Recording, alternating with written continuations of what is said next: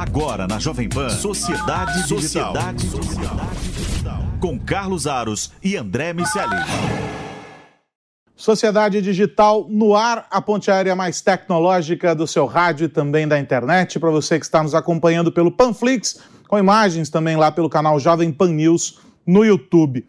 No programa de hoje, vamos falar sobre soft e hard skills. E vamos falar sobre uma outra visão a respeito desses dois é, objetos, vamos dizer assim, de estudo dos profissionais, dos gestores, aqueles que querem potencializar o trabalho da, de quem está no mercado, para quem está entregando algo para uma empresa, para quem está desenvolvendo alguma atividade. As habilidades técnicas, as habilidades que são ligadas ao indivíduo e que precisam ser também trabalhadas. E no meio de tudo isso surge uma série de desafios que precisam ser enfrentados pelas empresas e também pelos profissionais. Tem muito de tecnologia nesse assunto e a gente vai discutir isso hoje aqui no Sociedade Digital. Como sempre, comigo para essa conversa, meu parceiro André Miceli. Tudo bem, meu velho? Tudo bem, meu amigo. Para entender de tecnologia, tem que entender de gente, saber de soft skills, de que maneira a gente consegue interagir e conseguir extrair o melhor de cada um e de nós mesmos é fundamental para que a gente consiga prosperar e lidar com um mundo cada vez mais tech.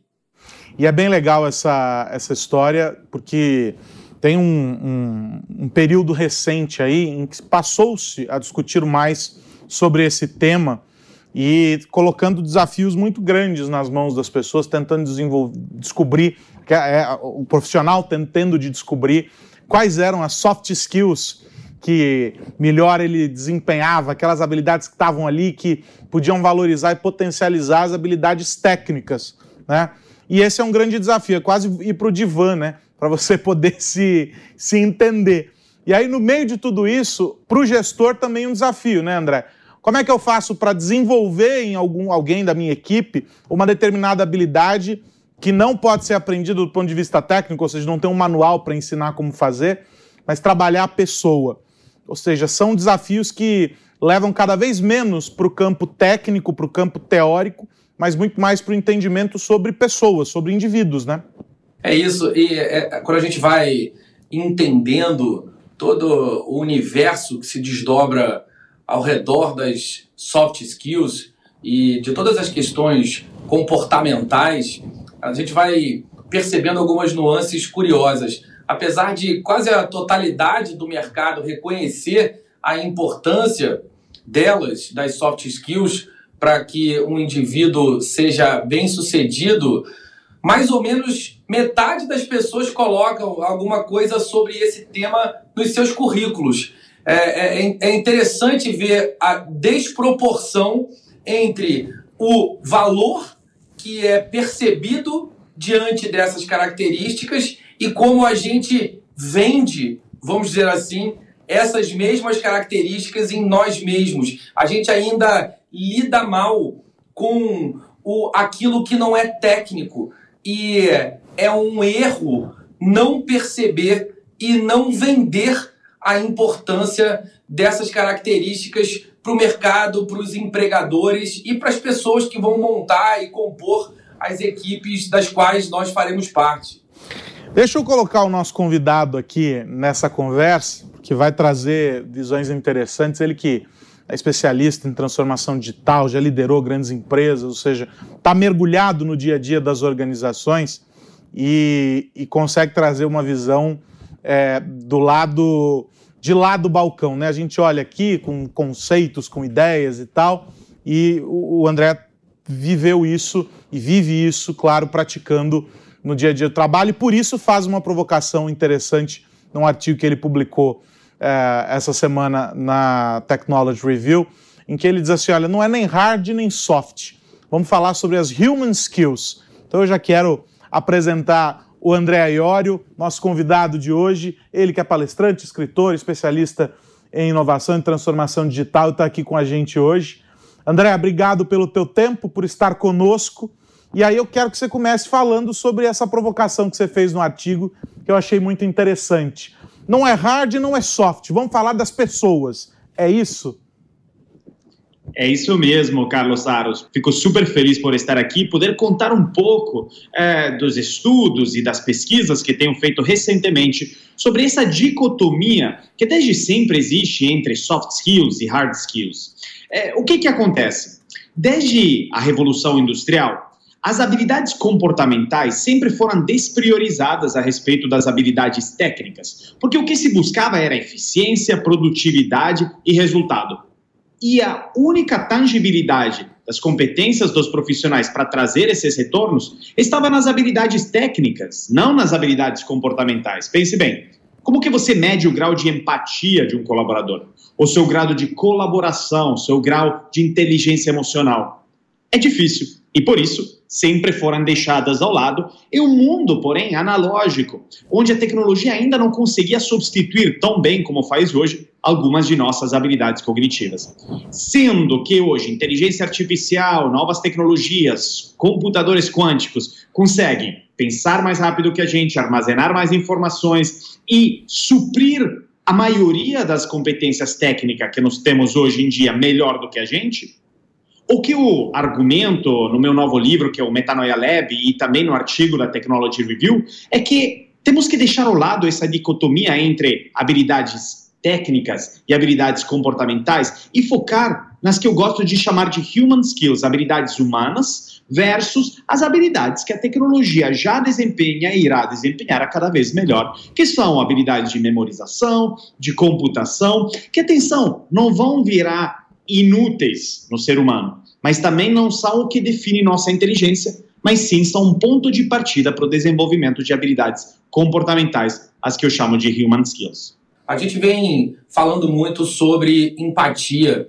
essa habilidade de se colocar no lugar do outro e a partir daí, ao sentir o que o outro sente, conseguir desenhar produtos, mensagens publicitárias, enfim, conseguir a, a, a, partir dessa, de, desse sentir poder desenhar estratégias corporativas pensando em outros perfis, em outras pessoas e, e essa habilidade talvez seja uma das habilidades mais importantes no momento em que a tecnologia permite um alto nível de personalização. Nesse conjunto de habilidades que vão trafegando em nível de importância, como você tem visto essa, essa balança? O que tem sido mais importante e o que tem perdido um pouco de importância nos últimos tempos? Excelente pergunta, Michele. Quando a gente olha para o que ganhou importância e o que talvez eh, diminuiu um pouco, é, eu diria que a fronteira entre as duas coisas é determinada pela inteligência emocional. Ou seja, a partir dos anos 90 começou a se popularizar a cada vez mais a teoria de que a nossa inteligência não é definida só pelo nosso QI, mas é definido por também nossa inteligência emocional, que complementa o lado racional do cérebro. E assim como o QI e nossa habilidade né, racional é a base das nossas habilidades técnicas, a inteligência emocional é a base de nossos human skills, ou habilidades comportamentais. Então, quando a gente olha para o que ganha importância, é tudo aquele que nasce da nossa inteligência emocional. Ou seja, obviamente, empatia, comunicação, a criatividade também é algo que não é técnico, não é algo ensinável, mas é algo sim desenvolvível, faz parte da inteligência emocional. Também o nosso pensamento crítico, faz parte, né, cada vez mais do leque de habilidades que um bom profissional hoje. Nossa habilidade de entender comportamento humano, de podermos ter aprendizado com os erros, tudo isso, né, a famosa antifragilidade, ela faz parte de uma habilidade que está entre as mais em alta hoje em dia. Agora, o que, que talvez esteja perdendo um pouco de relevância? Tudo que é automatizável, tudo que é memorizado, tudo que é, digamos, terceirizável para a tecnologia. E muitas delas são baseadas, de novo, em competências técnicas. Agora, de novo, não, não vamos ver uma perca massiva de emprego. O que nós vamos ver é uma mudança massiva de empregos, de a maioria hoje, né, que herdamos de um mundo analógico, focados em habilidades técnicas, para um mercado de trabalho muito mais focado em habilidades comportamentais e que, porém, nós terceirizaremos as habilidades técnicas para a tecnologia e, por isso, teremos mais tempo à disposição até para poder focar nesse lado mais humano. A gente tem uma discussão importante sobre produtividade. No fim do dia, o que as empresas querem é o aumento da produtividade ou, de alguma maneira, é, também provocado por isso, o aumento da receita e por aí vai. Você tem sempre métricas para buscar e, e cada vez que você alcança uma delas, você estabelece um novo checkpoint e por aí vai. E por muito tempo se acreditou que para alcançar esses resultados era preciso é, utilizar apenas as ferramentas adequadas. Então você tem lá o profissional, você vai trocando a ferramenta que está na mão dele para que ele possa melhorar a capacidade de entrega que ele tem. Isso independentemente do setor e aumenta o investimento no, na, no, no, no, parque técnico, na tecnologia, mas não aumenta o investimento nas pessoas. E, investir em pessoas não necessariamente significa contratar mais pessoas, mas talvez potencializar o, o, a entrega daquelas que já estão ali, reorganizando processos e tudo aquilo que a gente discute bastante aqui. A minha pergunta é a seguinte: nesse momento, em que se discute tanto produtividade, mas se faz esse, esse olha, peraí, deixa eu olhar aqui, vamos falar um pouquinho uh, sobre pessoas. As empresas estão fazendo isso da maneira correta ou não? Elas continuam acreditando que é preciso inundar com tecnologia sem ter pessoas capacitadas para entregar da melhor maneira. E aí, de novo, o, o, fazendo essa ponte entre o, o soft e o hard. Pessoas capacitadas nas duas frentes para usar aquela ferramenta da maneira adequada e para estar tá inserido no contexto e no mesmo compasso que a empresa vive aquele momento. Porque não basta é, ter o cara ali sabendo usar, se ele não estiver vibrando na mesma energia, o negócio não vai rolar. É, as empresas estão fazendo isso, você percebe uma mudança nesse caminho? Você teve fazendo pesquisas aí para o livro e com certeza identificou é, o, o, qual é o panorama. O que, que as empresas estão fazendo de certo e errado nesse universo?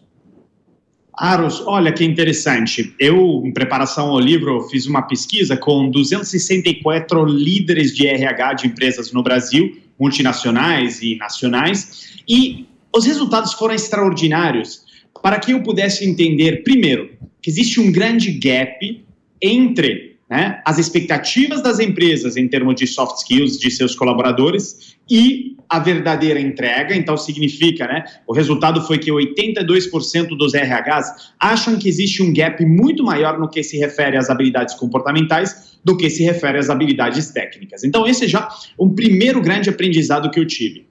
Agora, indo para a parte da produtividade, ela continua muito importante. O que eu noto que está mudando é a forma como ela é considerada. Antigamente, e até hoje ainda, por muitos casos, a produtividade é medida pelo input, o número de horas trabalhadas, o número de né, é, trabalho feito e, e tudo isso, e não tanto pelo output. Agora, está sim migrando para o output. E uma coisa muito interessante que a gente nota é que a produtividade, quando você apoia no desenvolvimento das habilidades comportamentais dos times para poder né, aprimorá-las, a produtividade não diminui necessariamente por uma diminuição da carga de trabalho. Ela aumenta. Porque pensa quanto mais você é produtivo quando você se sente trabalhando engajado, em um ambiente seguro, em um ambiente que te apoia, com propósito. É por isso que experimentos de jornadas de trabalho mais curta que estão sendo feitos ao redor do mundo e em algumas organizações também estão demonstrando que o impacto é positivo, pois não está no input, mas a produtividade está no output. E ali no meio, as variáveis que mais fazem a diferença são ligadas às habilidades comportamentais. A última grande estatística que eu quero é, ressaltar da pesquisa que eu fiz com os RHs, que está publicada no artigo é, da TR, é de fato, né, da Technology Review, é que de fato só 42% das organizações no Brasil declaram ter um programa de, formal de treinamento de soft skills. Ou seja, mesmo né, entendendo da importância, ainda não sabem como treinar as, as, equipes e, consequentemente, deixam ao lado isso e continuam focando nas habilidades técnicas, o que pode ser um problema no longo prazo. Você falou das organizações e eu fico pensando nas pessoas. A, a internet é cheia de conteúdos, artigos, vídeos e materiais mais simples que permitem que um ser humano desenvolva conhecimento sobre praticamente qualquer coisa, mas não tem tantas maneiras de se desenvolver soft skills. Eu queria ouvir de você como o nosso espectador pode trabalhar nesse sentido, como uma pessoa pode desenvolver soft skills para lidar com esse mundo que se apresenta? Essa pergunta é perfeita, Michele, porque é, na maioria dos casos as pessoas é, e as organizações acreditam que você ensina as soft skills da mesma forma que você ensina os hard skills, ou seja, transferindo conhecimento. O grande problema é que isso não funciona. Eu gosto de fazer esta metáfora. Gostaria que quem nos está ouvindo pense em como você ensina para uma criança engatinhar. Pense bem, você vai explicar para ela que precisa, né, mover primeiro o braço, depois a perna? Obviamente não, não vai funcionar. O que, que você precisa para uma criança aprender a engatinhar? Fundamentalmente são dois grandes elementos. Primeiro, você tem que criar um incentivo para ela se locomover. Pense bem. Se ela não tiver brinquedos espalhados por ali, que no caso das organizações são obviamente sistemas de recompensas e incentivos, visão de longo prazo, propósito da empresa, no qual as pessoas se identifiquem e se mexam naquela direção, a gente não vai se mover num processo de aprendizado e evolução. A segunda grande coisa que uma criança precisa, pense bem, é ser colocada numa posição desconfortável. Ela nunca vai aprender a engatinhar se só ficar deitada né? De barriga para cima. Você tem que botar ela todo dia, aqueles 10, 15, 20 minutos, sempre aumentando, de barriga para baixo. Ou seja, a segundo grande elemento que nós precisamos para desenvolver soft skills é o desconforto. As organizações precisam se responsabilizar para poder em termos de desafios diferentes, de escopos diferentes, de uh, experimentos que possam ser feitos todos os dias, que os colaboradores saiam de suas rotinas, hábitos e zonas de conforto, para poder desenvolver habilidades que, quando a gente está nestas rotinas, hábitos e zona de conforto, a gente não desenvolve. Por quê? Porque rotinas e hábitos são atalhos onde a gente tem que fazer o mínimo de esforço possível.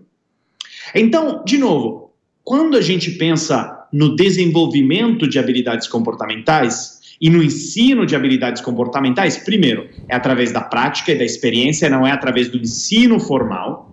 E segundo, precisa ter um sistema claro de incentivos e recompensas, ou pelo menos uma motivação para a pessoa se mexer.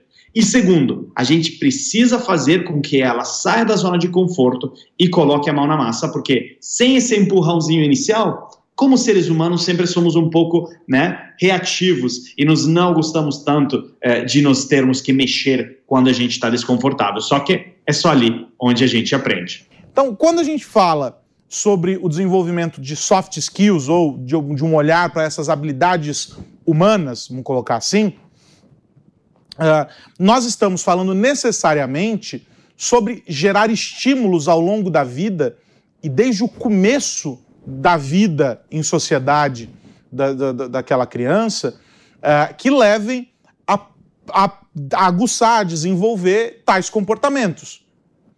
Para que quando ela chegue no mercado de trabalho, para quando ela chegue na vida adulta, ela esteja pronta para somar esses recursos que ela aprendeu como indivíduo às habilidades técnicas que ela vai desenvolver. Por isso que é tão importante a disciplina uh, linguagem de programação. Por que a gente não ensina programação como ensina matemática e, e português? Já que essa é a linguagem pela qual nós nos comunicamos, por meio da qual nós nos comunicamos hoje em dia. O mundo é digital. A gente precisa trabalhar também sob essa lógica, imprimir essa cultura, essa lógica. Tá, a minha pergunta é a seguinte, André: dentro dessa dinâmica dos estímulos e dos aprendizados ao longo da vida, Significa que o que o mercado de trabalho precisa hoje e precisará cada vez mais no futuro, tendo em vista que toda empresa, se não é, deverá ser também uma empresa de tecnologia ou uma empresa tecnológica ao longo da sua jornada, é de uma refundação do modelo de ensino, que não vai priorizar só decorar tabuada, mas desenvolver o indivíduo como um todo, com noções muito mais completas e complexas é, do que simplesmente aprender regrinha de três. Ou seja, é, é, muito mais do que isso que vai ser cobrado desse cara lá na ponta. A gente está falando, portanto, dessa refundação, na tua visão, óbvio que não só depende do, do ensino formal, mas ele tem uma carga muito grande, porque são pelo menos aí o quê? 10, 15 anos da vida do camarada dentro da sala de aula, se não mais.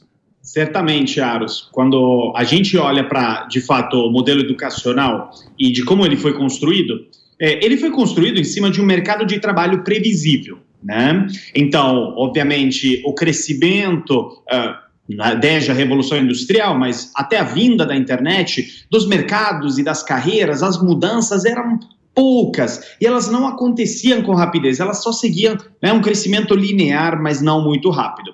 Então, obviamente, se eu é, fizesse um curso para me tornar um advogado, eu sabia que ao longo dos 30 anos de carreira, a minha tarefa não ia mudar tanto, e por isso ia no caminho da especialização e não me abria tanto ao novo, por quê? Porque eu já tinha esta previsibilidade que daqui a 30 anos eu desempenharia mais ou menos as mesmas tarefas.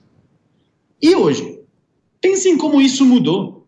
O mercado de trabalho altamente imprevisível, onde um relatório recente da Dell Technologies aponta que até 2030, 85% dos trabalhos nem foram inventados ainda.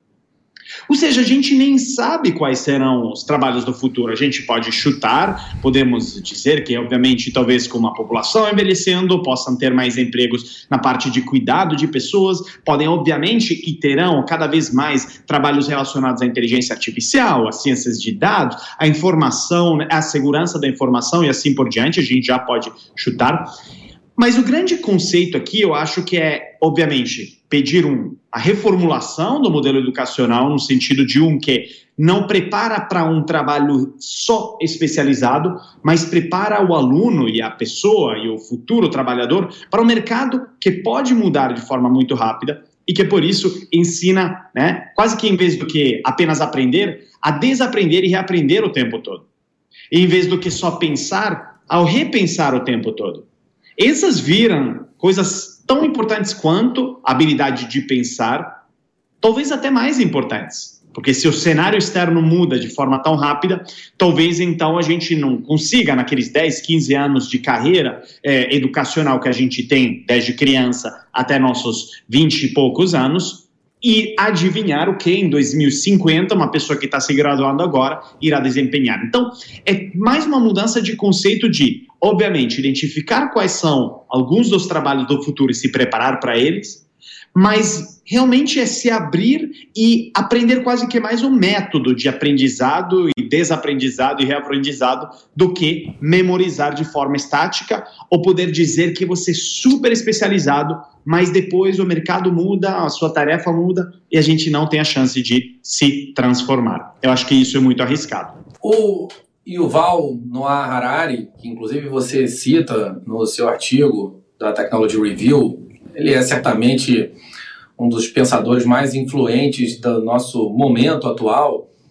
E ele escreveu num artigo, tem mais ou menos um ou dois anos, no The Guardian, falando sobre a horda de inúteis, pessoas que seriam ou serão. É, não, não, não, não produzirão riqueza porque terão seu, seus recursos uh, vindos uh, do, de programas de renda mínima. Uh, já tem ali uma, uma questão geracional que está associada a, a, uma diminuição do desejo de posse, uma geração que está muito mais associada às experiências do que ao pertencimento, né, à posse. E, e esse contexto de não empregabilidade em função da diminuição dos postos de trabalho, a gente teria menos vagas disponíveis e, portanto, pessoas não empregáveis. Ah, essas pessoas não empregáveis serão sustentadas e viverão numa espécie de metaverso, ao mesmo tempo que ah, o sustento vem do governo, elas já têm ali a tecnologia como uma, um ambiente para paralelo de sobrevivência e de diversão. Uh, você mostra que, ao mesmo tempo que a tecnologia avança, a gente tem a oportunidade de desenvolver aspectos mais humanos que criam, sim, a possibilidade da gente desenvolver essas características e aplicar para novos postos de trabalho. Como a gente vai resolver essa equação de vagas não preenchíveis e pessoas não empregáveis, Iório? Olha, Michele, você tocou num ponto muito importante, porque a pergunta que pode surgir para quem nos está ouvindo é: então o que, que será de mim? Eu terei um emprego no futuro ou será que vamos todos perder nossos empregos? Ó, a boa notícia é que nos não vamos, muitos mais novos empregos surgirão. A notícia menos boa, mas ainda assim é otimista, é que nós teremos que fazer um grande esforço para nos podermos né, preparar para estes novos empregos. Porque quando a gente olha para os trabalhos que correm o risco de mais serem substituídos, são trabalhos que hoje em dia são mais manuais, são mais operacionais, são menos uh, né, criativos e mais rotinários. Agora, os novos trabalhos que serão criados são trabalhos que requerem um grau de né, por um lado, competência técnica também, tudo que nós falamos de conhecimento técnico, mas também um grau de complexidade na forma como a gente tem que pensar de forma criativa, um grau também de inteligência emocional muito grande, que às vezes, em uma geração só, né, pense bem, hoje em dia a exponencialidade da tecnologia está mudando o mercado é, em questão de anos. Como que eu me reinvento profissionalmente é, de um ano para outro, ou de cinco anos para outro, mesmo assim? Então, acho que o grande desafio é entender isso. Agora, ao mesmo tempo, acontecerá, está já acontecendo, uma terceirização para a tecnologia de tudo que é mais transacional de nosso trabalho. Nós vamos poupar tempo em atividades que hoje nos fazemos, de criação de relatório, de é, tudo que é, de novo, computação, é, várias coisas elas poderão ser automatizáveis. O que, que sobra para a gente então?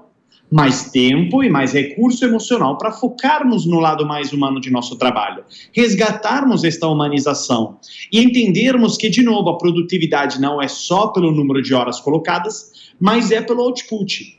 E o output, né, o resultado do nosso trabalho, de novo, ali no meio tem várias variáveis que podem multiplicar exponencialmente essa produtividade. De novo, uma delas é o quanto a gente sabe bem utilizar a tecnologia para poder terceirizar para ela, de novo, a parte mais transacional. Pode ser para escalar campanhas de marketing, se comunicar com toda a sua base de cliente via chatbot, enquanto talvez agora você depende muito do seu tempo a responder né, de forma personalizada e humana cada um das pessoas que te acompanham. Estou fazendo um exemplo, mas de forma geral, sim, Michele, a gente vai ver isso a cada vez mais forte é, de nós termos mais tempo e recurso emocional à disposição para desenvolvermos nosso lado mais humano, ou seja, nossas human skills. Olha, podíamos seguir aqui mais uma hora falando sobre esse assunto, mas o, o relógio é cruel. A minha recomendação é para que, é, se você está nos ouvindo, é, é um profissional que se vê nesse cenário que a gente está descrevendo aqui, de que precisa trabalhar todas essas questões porque, porque se encontra nesses dilemas aí é, do mundo digital, a minha sugestão é que você se aprofunde na, na leitura, na pesquisa sobre essa realidade. Entenda como as empresas estão trabalhando com essa questão que envolve as soft, as hard skills. Uma fonte interessante para isso é o próprio André Iorio, e a minha sugestão é o livro que ele acabou de lançar, que tá, tá já está disponível para venda online, o Metanoia Lab, lições sobre competências humanas na era digital. Faço a recomendação para que procurem a leitura e é, tentem entender melhor essa relação, porque a gente fala muito sobre ferramentas, sobre tecnologia, sobre, ah, sobre hardware, sobre software, e no fundo, no fundo, no fundo, a gente precisa olhar bastante para a melhor tecnologia que nós temos, que é o indivíduo. Nós somos a melhor tecnologia já desenvolvida, então a gente precisa trabalhar para que ela seja ainda melhor. André Iório, meu amigo, obrigado pelo teu tempo, por ter estado aqui com a gente e até a próxima. Um abração. Muito obrigado. André Miceli, semana que vem tem mais, meu amigo. Semana que vem tem mais. Obrigado, Iório. Grande abraço, meu amigo Carlos Aros, e um abraço para todo mundo que nos ouve e vê. E para você que chegou no meio do caminho, a minha recomendação é que você corra lá no Panflix ou no canal Jovem Pan News no YouTube para assistir a este programa na íntegra. Este e outros, esta e outras edições do Sociedade Digital, você confere lá no canal Jovem Pan News no YouTube. Toda semana a gente discutindo essa relação entre o nosso cotidiano e a tecnologia e como cada vez mais a tecnologia impacta no nosso dia a dia. Um grande abraço, até a semana que vem. Tchau, tchau. Você ouviu Sociedade Digital com Carlos Aros e André Miceli.